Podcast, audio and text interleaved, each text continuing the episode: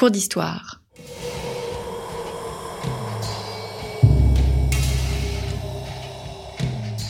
Une émission de la rédaction de Storia Voce.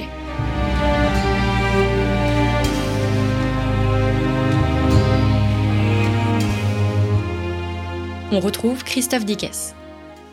Chers amis, bonjour, bonjour à toutes et à tous, et bienvenue pour cette nouvelle série de nos cours d'histoire, une série que j'ai souhaité consacrer à une date toute symbolique de notre histoire, puisqu'il s'agit de 1420, année du fameux traité de Troyes. Trois émissions donc, comme d'habitude, avec un premier volet cette semaine consacré au traité lui-même, à sa dimension politique, aux conséquences politiques du traité. Nous nous plongerons ensuite la semaine prochaine dans l'histoire des sociétés en essayant de comprendre la vie quotidienne en temps de guerre au début du XVe siècle.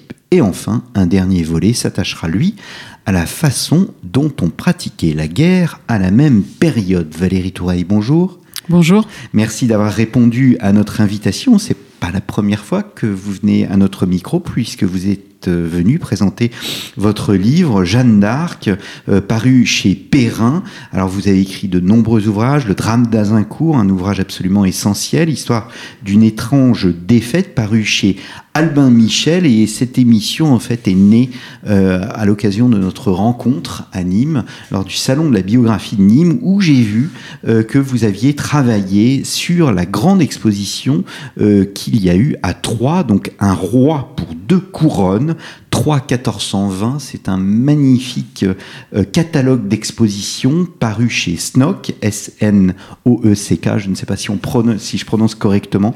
C'est vraiment un ouvrage splendide. Euh, vraiment, je, dis à nos auditeurs, il faut acheter cet ouvrage.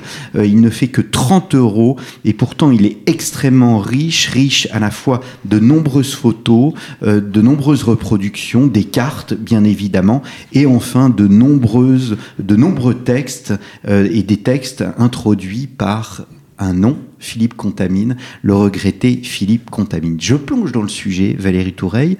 Dans quel contexte s'inscrit le traité de Troyes? Il s'inscrit dans un contexte extrêmement difficile sur le plan politique. Le royaume de France est entré dans une des crises les plus profondes de son histoire, peut-être la plus profonde du, Moyen Âge, alors que à la fin du XIVe siècle, les deux royaumes esquissaient un rapprochement, les deux jeunes princes, qui étaient Charles VI et Richard II, j'en parle au passé, mais ils sont encore là. Ces deux jeunes princes se rapprochaient, euh, au fond, peut-être dans une perspective de, paix, au moins d'apaisement, et puis, euh, et puis, euh, et puis le destin on a décidé tout autrement. Hmm. Comment faut-il voir en fait ce conflit, cette fameuse guerre de cent ans? C'est un conflit entre un vassal et un seigneur, une guerre de succession, ou bien pourquoi pas une guerre de nation euh, ayant conscience d'elle-même? Oh, C'est une excellente question parce que ce conflit si long qu'on a d'ailleurs qualifié de 100 ans, parce que contrairement à ce qu'on lit parfois, euh, l'intitulé même de guerre de cent ans euh, vient euh, de cette période-là. Donc les, contemporains eux-mêmes ont conscience de l'extraordinaire durée de ce conflit. Et son extraordinaire durée explique aussi que les motivations du conflit aient changé avec le temps. La guerre au XIVe siècle entre ces deux royaumes change de sens au début du XVe siècle.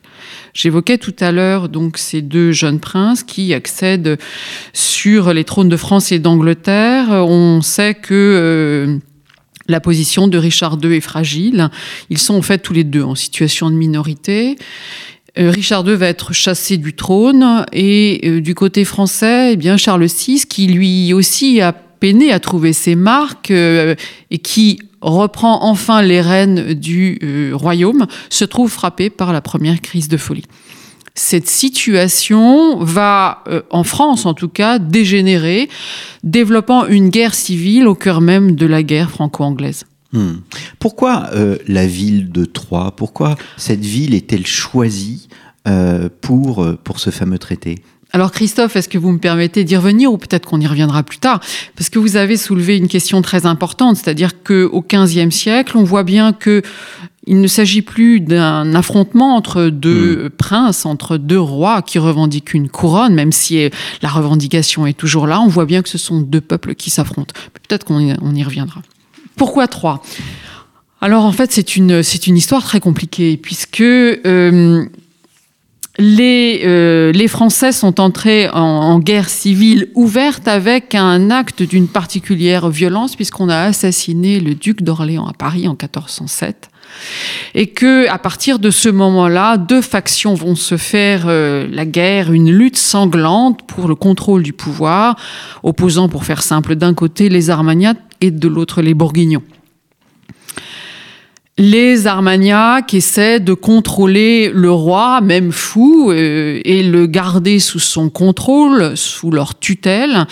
Et c'est précisément dans ce contexte-là qu'ils vont essayer aussi d'isoler Isabeau de Bavière. Isabeau, donc l'épouse de Charles VI. Ce sont les Bourguignons Jean sans peur qui va libérer euh, Isabeau qu'on avait tenu en résidence surveillée à Tours. Je ne vais pas rentrer trop dans les détails, hein, mais ils vont la ramener dans une zone d'influence bourguignonne et cette ville, cette zone d'influence en tout cas où euh, on va installer Isabeau, c'est Troyes. Donc à partir de ce moment-là, les Bourguignons ont les mains libres et ils vont commencer on va le voir, à rapatrier euh, par l'entremise d'Isabeau les institutions parisiennes à Troyes. Mmh. Donc il y a une véritable délocalisation euh, du pouvoir avec un, objectif politique précis. Oui, ce qui est très intéressant, c'est qu'en fait, on a un dédoublement des institutions.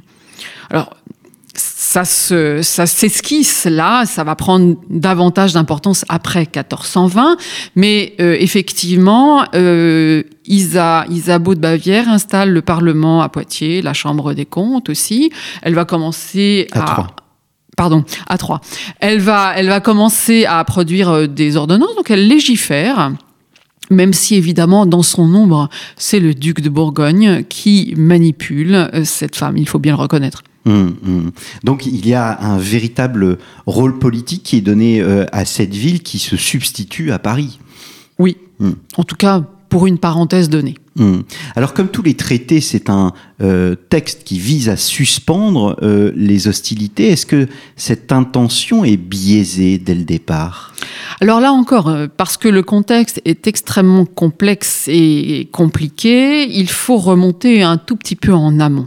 J'évoquais précédemment l'assassinat de Louis d'Orléans à Paris en 1407. En fait, on va avoir, euh, je dirais, euh, euh, la réponse, la vengeance à cet acte sanglant par un autre assassinat qui est celui de Jean sans peur sur le pont de Montreux. On est en 1419, à un temps ou à un moment où on essaie de négocier. Alors, ce sont, comme on dit au Moyen-Âge, des paix fourrés. Ces, ces, rapprochements, au fond, ne dupent personne. Quoi qu'il en soit, euh, les partisans du dauphin, le dauphin lui-même est présent, hein. et euh, Jean sans peur euh, accepte donc de se retrouver sur un pont. Hein. C'est souvent comme ça qu'on négocie en, zone frontière ou en zone neutre. Et cet assassinat, au fond, va bousculer les choses et euh, faire basculer la Bourgogne résolument du côté anglais. Là encore, sans entrer dans les détails, depuis un certain nombre d'années, même, on peut dire, euh, Bourguignon et Armagnac négocient aussi avec les Anglais. C'est vous dire à quel point la situation est chaotique. En 1419, l'héritier euh, du duché de Bourgogne a bien l'intention de tirer vengeance et donc d'écarter le dauphin, le dauphin Charles. C'est vraiment dans euh, ce contexte-là qu'il faut replacer ce traité de, de Troyes. Hmm. Donc c'est une paix biaisée au profit, au, profit des Bourguignons, bien évidemment. Euh, est-ce que la partie adverse a à conscience Est-ce que, est que finalement, parce que vous, vous, le disiez à l'instant, une, une paix fourrée, euh, c'est une expression euh, euh, de, des temps médiévaux, c'est une expression qui montre qu'au fond, les textes n'ont pas forcément une grande importance. Est-ce que celui-ci a fait l'objet d'une attention plus particulière que les autres? Objectivement, formellement, juridiquement, diplomatiquement, le traité de Troyes est un traité de paix. On hmm. le qualifie d'ailleurs dans les textes de, paix perpétuelle. Alors, en fait, euh, les Anglais se voient servis sur un plateau d'argent la couronne de France, finalement à laquelle ils avaient presque renoncé. Je ne reviens pas sur les, traités antérieurs, euh, mais ce qui est vrai, c'est que Henri V se retrouve dans une situation presque inattendue, presque inespérée, puisqu'on le reconnaît comme l'héritier du roi. Donc il s'agit non seulement d'un traité de paix qui doit éteindre tous les désaccords, mais qui doit aussi euh, reconnaître au fond qu'il va y avoir une passation de pouvoir, une couronne qui sera apportée à la mort de Charles VI sur la tête de ce jeune roi anglais. Et vous le savez, euh, cet accord euh, de paix, ce traité, va aussi, euh, comment dirais-je, comporter, alors c'est pas dans le traité même, hein, mais en tout cas, ce qui l'accompagne, c'est le mariage d'Henri avec l'une des filles de Charles VI, Catherine. Hmm. Alors vous le disiez, les Anglais ne s'attendaient pas, ou en tous les cas ne, voilà, avaient renoncé à cette idée de succession, et finalement, elle est là, c'est une surprise pour eux? Je ne peux pas rentrer dans la psychologie d'Henri V, qui est un homme ambitieux aussi bien qu'un rude combattant, euh, mais euh, c'est vrai qu'en tout cas, à Londres, on s'étonne de, du contenu de ce traité. D'ailleurs, le, Parlement va mettre près d'un an hein, à l'enregistrer. Bah pour X raisons, parce que au fond, est-ce que la paix sur le continent euh, intéresse tant que ça les hommes de guerre anglais qui voient leurs espoirs de butin un peu ramenés à la baisse? Toutes sont-ils aussi inquiets de voir un roi anglais demeurer sur le continent euh, trop longtemps? Donc euh, euh, les Anglais, effectivement, ne s'attendaient pas à, ce, à ce traité. Et la réception du traité est effectivement très partagée. C'est un point très intéressant, puisqu'au fond, on voit bien que le roi a disposé de la couronne comme bon lui semblait. On va voir précisément les juristes dans l'entourage du dauphin eh bien fourbir leurs armes et dire que la couronne est un bien inaliénable et qu'il ne peut donc être cédé par la seule volonté du roi. C'est un, c'est un point juridique, mais aussi euh, de théorie politique extrêmement euh, intéressant. Hum, hum. Alors, je, fais référence hein, euh, à une anecdote donnée par Anne Curie dans la conclusion du traité de Troyes, qui est un des textes hein, de, euh, comment, du catalogue d'exposition Un roi pour deux couronnes, montrant le trou dans le crâne du duc à François Ier en 1521. Un moine cartusien aurait dit Sire, c'est le trou par où les Anglais passèrent en France. Ce trou est tout petit. Et pourtant, donc, il, euh, il s'introduit. Est-ce que euh, est-ce qu'il y a d'autres dispositions du traité? Est-ce que c'est un, un traité beaucoup plus euh, important, d'autres euh, d'autres stipulations du traité qui, comment, qui prennent date avec l'avenir? Alors en fait, il engage tous les sujets du royaume. C'est-à-dire que Charles VI va demander non seulement sa reconnaissance par euh, les, États généraux, par euh, l'université. Euh, il va demander à tous les sujets, les sujets les plus importants bien sûr, les grands, de prêter, prêter serment de, pour respecter ce, traité. Donc ça, c'est une cascade de, de, serments qui va engager au fond tout le royaume dans l'obédience du traité. Et on va voir que euh, bon nombre d'entre eux vont renacler, rechigner, délayer pour ne pas se rendre à Paris et euh, reconnaître le traité. Et pourquoi cela? Pour des raisons euh, juridiques, comme vous le disiez tout à l'heure, ou bien pour des raisons sentimentales, des raisons politiques, de que sais-je? Je pense qu'il y a plusieurs éléments qui se mêlent.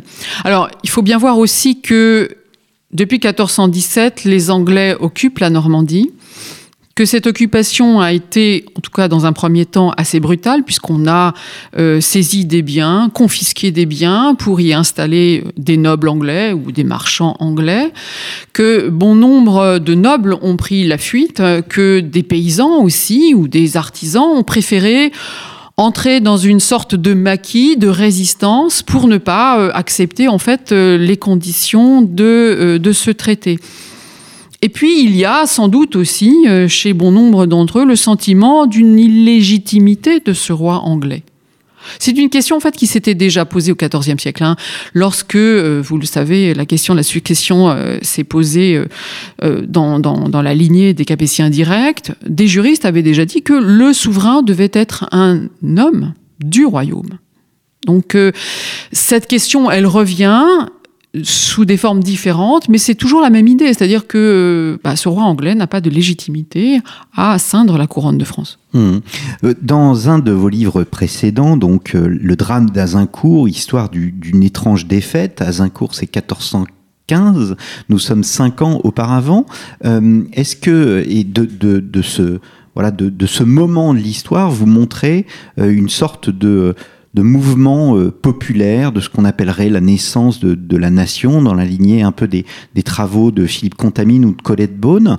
Euh, mais justement, vous allez à l'encontre de ces travaux et vous montrez euh, euh, la nature de ce sentiment à la suite d'Azincourt. Est-ce que on rencontre la même chose, les mêmes sentiments après le traité de Troyes?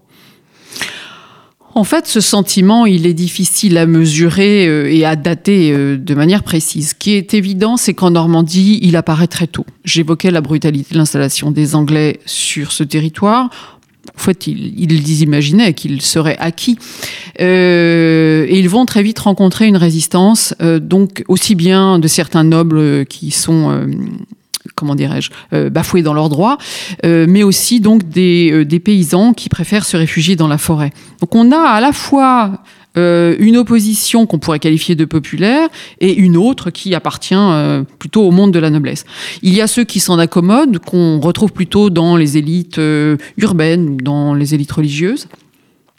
Mais au fond, c'est la construction de ce sentiment d'une identité, et qu'on peut qualifier, même si elle est embryonnaire, de nationale, naît bien aussi dans ce dans ce milieu populaire, dans, dans ces couches populaires, euh, même si on a un peu de mal à les saisir. Elles n'existent pas qu'en Normandie. On les trouve dans euh, d'autres marches, dans d'autres zones frontières. On en trouve en Beauce, on en trouve dans le Maine, on en trouve dans le Gâtinais, on en trouve en Lorraine. Et c'est au fond ce mouvement-là qui manquait d'éclairage jusqu'à maintenant, si je puis dire. Donc, euh, ça n'est pas qu'une question de juristes ni d'élite intellectuelle, même si, et c'est important de le rappeler, les juristes travaillent dans le même sens, des, euh, lettrés aussi euh, revendiquent cette idée que le roi est légitime en son royaume et qu'on ne doit pas usurper cette couronne de cette manière-là. Hmm. Est-ce qu'au fond, la, mise en œuvre du traité se fait assez difficilement?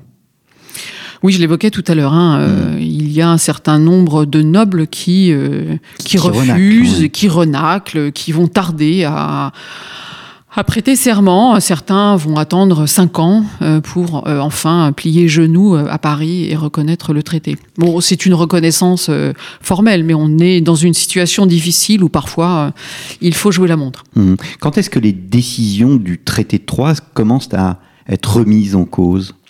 Au fond, c'est la mort du, roi euh, qui, va remettre en cause en fait l'avenir du traité, hein, puisque Henri va mourir en 1422, en même temps d'ailleurs, à quelques mois près, que, euh, que Charles VI. Et ces conditions-là vont fragiliser euh, les assises du, du traité. C'est son frère, le duc de Bedford, qui va assurer la régence gérant, je dirais, d'une manière un peu plus douce quand même, euh, cette, cette gouvernance du royaume de France. Il est vrai aussi que le jeune Henri VI n'a pas les moyens d'imposer son autorité sur, sur le royaume.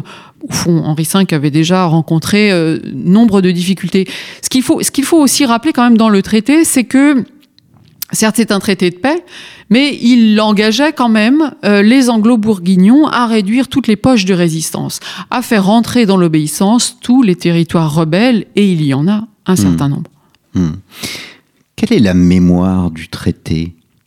Est-ce qu'on peut parler plutôt des mémoires du traité à travers l'histoire? Il y a effectivement des mémoires du traité. La mémoire la plus proche, euh, c'est euh, le, le, le, traité de, de, Calais de 1560, euh, au cours duquel, en fait, euh, Charles IX, c'est en fait c'est Catherine de Médicis, et, euh, et la reine Élisabeth, donc qui qui se rencontrent contre indemnité. Les Anglais rendent enfin le, le port de, de Calais, le fameux port de Calais, et puis et puis le Havre. Donc c'est le moment où enfin les, euh, les Anglais quittent, euh, quittent définitivement le, le, continent. Mmh. Mais il y a des échos au fond jusqu'à nos jours.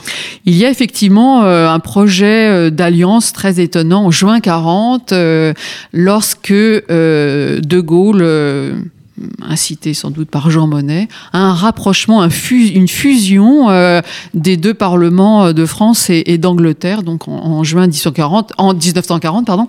Euh, ce traité euh, n'a pas prospéré, enfin ce projet de traité n'a évidemment pas prospéré, mais c'est quand même très curieux de, voir qu'il a eu une résonance sous des formes différentes jusqu'au XXe siècle. Hum. Est-ce qu'on doit opposer l'image du traité, est-ce qu'il représente une trahison par rapport à, cette et euh, mettre en, regard euh, le, rôle de Jeanne d'Arc Oh, au, moment où Jeanne intervient, euh, le, traité, le traité est déjà oublié. Dans les faits, les Anglais occupent encore le royaume, mais au fond, plus personne ne fait référence au, traité de Troyes. Mais alors, du coup, est-ce que ce traité n'a pas, par la postérité, est-ce qu'il n'a pas été surinterprété? Je ne sais pas. Euh, ce qui est certain, c'est qu'en tout cas, dans la mémoire des Français, il est complètement oblitéré. Et que même peut-être dans celle des Anglais. Donc c'est une page de notre histoire qui est, qui est assez mal connue. Hmm. Eh bien, nous participons à sa connaissance grâce à vous, Valérie Toureille, et je vous en remercie. Donc, un roi pour deux couronnes, 3 1420. Nous nous retrouverons la semaine prochaine afin d'évoquer euh, la vie en temps de guerre et la semaine d'après encore pour parler de la guerre au XVe siècle. Merci beaucoup. Merci. Et à la semaine prochaine.